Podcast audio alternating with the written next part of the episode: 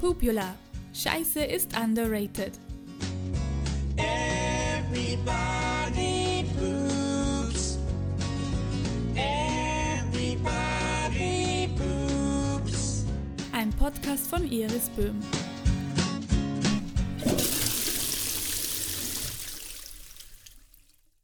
Herzlich willkommen zur ersten Folge vom Pupula, der erste Podcast, der dir alles über das Thema Kacken verrät, was es zu wissen gibt. Und das ist eigentlich ein ganz schön großer Haufen. Das liegt aber unter anderem auch daran, dass über das Thema Stuhlgang und Verdauung normalerweise gar nicht gesprochen wird, wenn es überhaupt Beachtung findet. 80 Prozent der Patienten sind es auch nicht gewohnt, nach ihrer Stuhlbeschaffenheit gefragt zu werden oder nach auch der Häufigkeit ihres Stuhls oder nach dem Geruch oder das ist ganz ungewöhnlich für uns. Das ist Dr. Eva Maria Steinkellner. Sie ist seit mehr als 20 Jahren als Ärztin auf den Darm, seine Problemchen und dem Endprodukt, dem Stuhl, spezialisiert. Im Normalfall beobachte ich, dass es den Leuten auch da in meiner Praxis, obwohl wir in einem abgeschlossenen Raum sitzen, sehr, sehr schwer fällt, über ihre Bauchschmerzen, über Blähungen, über Gasbildungen und über ihre Form oder Art des Stuhls zu sprechen. Es ist nach wie vor ein riesiges Tabuthema. Aber nicht nur das darüber sprechen fällt uns hier in Europa so schwer, sondern schon allein das regelmäßige Anschauen und Abchecken der eigenen Kacke ist ein großes Tabu in unserer westlichen Gesellschaft. Ja, ich glaube, dass das ein Riesenthema ist in unserer Gesellschaft, dass wir zu wenig darauf achten, wie unser Stuhl ausschaut. Wir beobachten unser Essen und garnieren und dekorieren unser Essen, aber es wird nie und nicht gerne in unserer Kultur darauf geachtet, wie der Stuhl ausschaut. Und der Stuhl, dadurch, dass wir diese Flachspüler haben, wo der Stuhl auch wirklich gleich im Wasser verschwindet, man versucht es möglichst schnell dann wegzuspülen, ähm, hat man auch kaum mehr die Möglichkeit, wirklich darauf zu achten. Aber es wäre eigentlich wichtig und das machen auch die asiatischen Kulturen und die asiatische Medizin zum Beispiel, macht da eigentlich viel mehr ähm, Aufsehen drum und, und gibt dann auch viel mehr Augenmerk. Auch TCM-Therapeut Michael Puntigam hat diese Erfahrungen mit Asien gemacht. Soweit ich das in China gesehen habe, gehen die Leute mit dem Thema eher entspannt um. Also sie sind es eher gewohnt, äh, vor dem Arzt oder vor dem Therapeuten darüber zu sprechen. Und sie wissen ähm, auch über diese verschiedenen Stuhlarten und Bescheid oder wie ein gesunder Stuhl ausschaut. Ein großer Teil der, der, Menschen in Asien lebt, lebt sicher noch sehr traditionell und dort ist es eben obligat auf die entsprechenden körperlichen Informationen zu achten. Die traditionelle chinesische Medizin kann sogar aus der Farbe deines Stuhls erkennen, was dir und deinem Körper gerade fehlt. Wenn man, wenn man sich auf die, die Farben anschaut, dann ist es so, dass äh, man an einem grünlich gefärbten Stuhl äh, oft ein Ungleichgewicht in der Leber und in der Galle findet. Ein, ein heller oder weißlicher Stuhl deutet oft auf eine Infektionskrankheit hin. Und dann gibt es noch äh, einen ganz dunklen Stuhl, der deutet auf eine hohe Blutbeimengung. Wenn du deinen Stuhl also regelmäßig beobachtest, verrät er dir auch verdammt viel über dich und deine Gesundheit. Everything comes down to poo haben JD und Turk schon in der Serie Scrubs gesungen. Wie sollte aber der ideale, gesunde Stuhl aussehen, wenn es überhaupt einen gibt? Ein gesunder Stuhl in der chinesischen Medizin ist ein, ein äh, gut geformter Stuhl, der nicht zu fest ist und nicht zu weich. Äh, er lässt sich leicht und äh, vor allem vollständig absetzen. Und der Stuhl sollte nur einen leichten Geruch haben und eine dunkelbraue Farbe haben. Es hängt natürlich sehr von der Ernährung ab in erster Linie. Beispielsweise kann man sagen, dass durch den Genuss von vielen Kohlenhydraten der Stuhl ähm, weicher, schleimiger wird. Und dass, äh, wenn man viele Ballaststoffe und Gemüse isst, äh, wird der Stuhl tendenziell vollständiger und kompakter.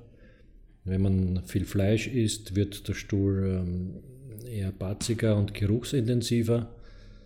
Und Leute, die zu viel Rohkost oder Obst essen, haben eher dann weichen Stuhl oder sogar Durchfall. Der Stuhl sollte meiner Meinung nach ähm, abgerundet, das heißt also eine kompakte Wurst sozusagen sein, die, äh, wo man auch wenig Papier braucht zum Reinigen. Ähm, ein, ein Überzug sein, sozusagen um den Stuhl. Das ist so ein dünner Schleimfilm, der das Ganze wirklich schön abpackt. Also wirklich wie eine abgepackte Wurst eigentlich sein und weder schmierig, noch klebrig, noch zerklüftet, noch aufgelockert durch viel Gas, sondern wirklich eine kompakte Möglichkeit, äh, den Stuhl abzusetzen. Dr. Ingrid Haunold vom Krankenhaus der Barmherzigen Schwestern in Wien hat dazu eine andere Meinung. Es gibt keine Norm, wie der Stuhl ausschauen muss, von der Farbe, von der Konsistenz. Erstens hängt es davon ab, was essen wir. Viele werden schon einmal bemerkt haben, wenn ich Maiskörner esse, die verdaut man schlecht und die sieht man dann oben genauso wie unten. Oder wenn man rote Rüben isst oder wenn man ähm, scharfe Sachen oder Spinat isst, ja. Auch die Menge an Trinken macht die Stuhlkonsistenz aus. Wenn ich ganz wenig trinke, dann ist er eher fester, weil wenn die Nahrung oder das, was wir essen und dann verdauen, durch den Dickdarm so durchmarschiert, dann wird ja dem Körper dann oder dem Darm Flüssigkeit entzogen, das wieder rückresorbiert wird. Auch bei der Frage, wie häufig man denn eigentlich gehen sollte, unterscheiden sich die Meinungen. Äh, also idealerweise einmal täglich zwischen 5 und 7 Uhr morgens. Also wir haben eine Organuhr das ist dann die Dickdarmstunde. Äh, idealerweise hat man in diesen, zwischen diesen beiden Stunden eben den Stuhlgang. Es gibt Menschen, die haben dreimal täglich Stuhl und es gibt Menschen, die haben dreimal in der Woche Stuhl und einer, der hat nur einmal in der Woche Stuhl. Also aus meinen Erfahrungen, ich beschäftige mich jetzt seit ungefähr 26 Jahren mit dem Verdauungstrakt, äh, ist es so einmal pro Tag, maximal einmal jeden zweiten Tag. Die meisten Patienten fühlen sich am, wohl, am wohlsten, wenn sie einmal am Tag Stuhl haben. Wohlfühlen ist ein gutes Stichwort, denn die meisten Menschen fühlen sich überhaupt nicht wohl, wenn sie woanders als daheim auf ihrem Klo kacken gehen müssen. Erzählen mir viele Menschen, ja, dass sie sagen, ähm, auf fremde Toiletten, auf öffentliche Toiletten gehe ich auf keinen Fall. Ja, ist, ist glaube ich, weit verbreitet. Unter diesem Problem leiden vor allem Frauen. Seit ich in die Schule gehe oder eigentlich schon seit ich in den Kindergarten gehe, habe ich bemerkt, wie es vor allem meinen Freundinnen schwerfällt, dem Ruf der Natur zu folgen. Sie haben sich geschämt für den Geruch, für die Geräusche und generell für das Endprodukt, das dabei entsteht. Das ist auch kein Wunder, denn nicht nur einmal habe ich Aussagen wie Frauen kacken rosa Glitzer oder Frauenkacke riecht nach Rosen, vor allem leider von Männern gehört. Wenig überraschend kann ich dir sagen, dass es zumindest was meine Kacke angeht, nicht so ist. Egal wie viele Rosenblüten ich essen würde, es würde immer riechen, wenn die Verdauung eine braune Masse aus den Resten meines Essens wieder ausscheidet. Und das ist auch okay und das soll so sein. Es hat aber einen ganz simplen Grund, warum du das Kackengehen nicht unterdrücken solltest, wenn du den Drang dazu verspürst.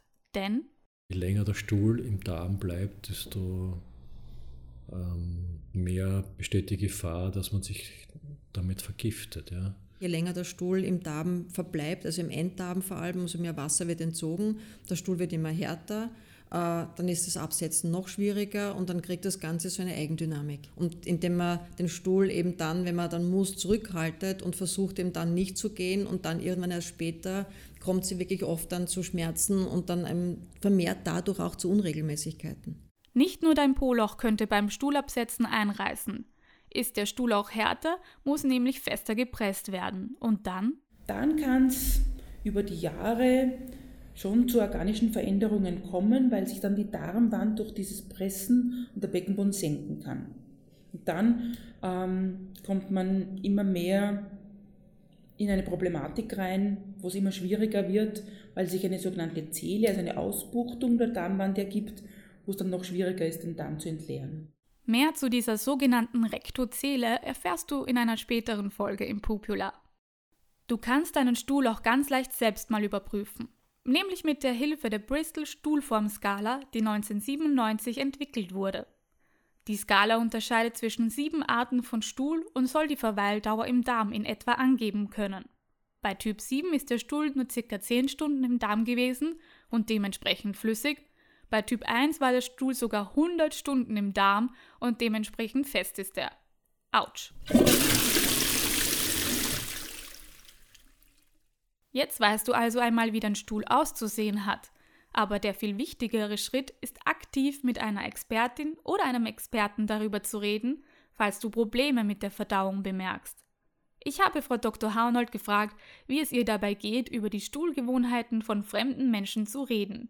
Denn der tägliche Code ist mein täglich Brot. Also ich, ich, für mich ist das ähm, ganz, ganz wichtig auch für den Patientenkontakt, für die Vorgeschichte und zum Rausfinden, was dahinter steckt. Und ich glaube, da muss man sich auch Zeit nehmen. Es gibt auch Patienten, die sagen mir nach, nach dem Gespräch, dann nach der Untersuchung, also Sie haben einen Job, worüber Sie alles reden. Und unlängst hat mir auch ein Mann gesagt, ich habe noch nie mit einer Frau über so viel über meinen Stuhlgang gesprochen. Aber ja, das ist jetzt für mich nicht unangenehm. Das muss auch niemandem unangenehm sein. Das ist so, ja, das ist für den Arzt eigentlich etwas Normales und für denjenigen, der darüber reden will, offenbar etwas eh Wichtiges und Belastendes, wenn er sich darüber Gedanken macht. Viele Menschen leiden aber meistens eine längere Zeit, bevor sie sich dazu entschließen, Hilfe zu suchen. Ich habe den Eindruck, wenn der Leidensdruck sehr, sehr groß ist, dann beginnen die Menschen das wirklich wahrzunehmen oder nicht zu negieren oder auch sich nicht mehr so dran zu gewöhnen und dann mit jemandem drüber zu sprechen. Aber da braucht es meist schon einen sehr langen und sehr hohen Leidensdruck. Aber ich versuche eben aufgrund meiner langjährigen Erfahrung auch eine Atmosphäre zu schaffen, wo einfach viel Vertrauen da ist. Das heißt, das, was ich mit dem Patienten da bespreche, verlasst den Raum auch nicht. Das, da versuche ich einfach eine Vertrauensbasis aufzubauen und erkläre den Patienten auch, dass es für mich wichtig ist für weitere Schritte, für Diagnostik, für ein Therapiekonzept, äh, dass ich eben weiß, wie es ihm geht mit dem Stuhl absetzen, mit eben der Farbe des Stuhls, mit dem, mit dem Aussehen, mit dem Geruch und so weiter. Und dann fallen eigentlich die Schranken, wenn die Leute sich gut aufgehoben fühlen und irgendwie Vertrauen haben, dann merke ich, dass sie es eigentlich froh sind, dass sie einmal an einem Ort mit einer Person ganz offen darüber sprechen dürfen und ernst genommen werden mit ihren Problemen. Und das ist eigentlich der Punkt. Aber es gibt Menschen, für die ist die Funktion des Enddarms zunehmend zum Problem geworden und manche sind dann in einer Sackgasse, wo sie nicht mehr ein- und auswissen und manche gehen dann eh zum Arzt und gehen vielleicht zu vielen Ärzten. Und wenn, wenn man aber jetzt nicht an den Spezialisten kommt, sondern vielleicht das dem Frauenarzt erzählt, der aber die Routineuntersuchung macht. Oder der Hausarzt, der draußen das volle Wartezimmer hat und da gar nicht in einem Gespräch bemerkt den, den Stein, den der Patient hinwirft, wo er eigentlich ganz lang reden will, ähm, weil es aber auch nicht jetzt unmittelbar sein Gebiet ist. Der muss den Blutdruck einstellen, der muss äh, Herzveränderungen erkennen, EKG machen und Labor machen und alles. Also wenn man da vielleicht lange zu verschiedenen Ärzten geht und dann aber an den Spezialisten, wie auch immer, Internisten, Chirurgen oder sonst Proktologen kommt, dass man dann eine Untersuchung macht und schaut, was kann ich verbessern funktionell. Und da versuchen wir immer zuerst möglichst konservativ, das heißt ohne Operation auszukommen. Und wenn man untersucht hat, dann gibt es für die allermeisten Patienten ganz viele konservative Maßnahmen. Das, kann, das können Zäpfchen sein, das können einfach Änderungen von gewissen Gewohnheiten sein, die einem gar nicht so bewusst geworden sind, was man auf der Toilette falsch macht, was man vermeiden sollte. Das kann Beckenbodentraining sein, das kann, dass eine Physiotherapeutin helfen kann. Es kann auch manchmal falsche Verkrampfungen von Muskeln sein und man lernt mit Entspannungsübungen da was zu verbessern. Du siehst, es gibt also ganz schön viel, was man über das Kackengehen wissen sollte und richtig oder falsch machen kann. Auf jeden Fall sollte es ein Thema sein, das dir aber nicht unangenehm sein muss. Deshalb gibt es abschließend noch einen kleinen Rat von Dr. Steinkellner, der dir dabei helfen soll, das, was du verdaust, auch etwas besser akzeptieren zu können.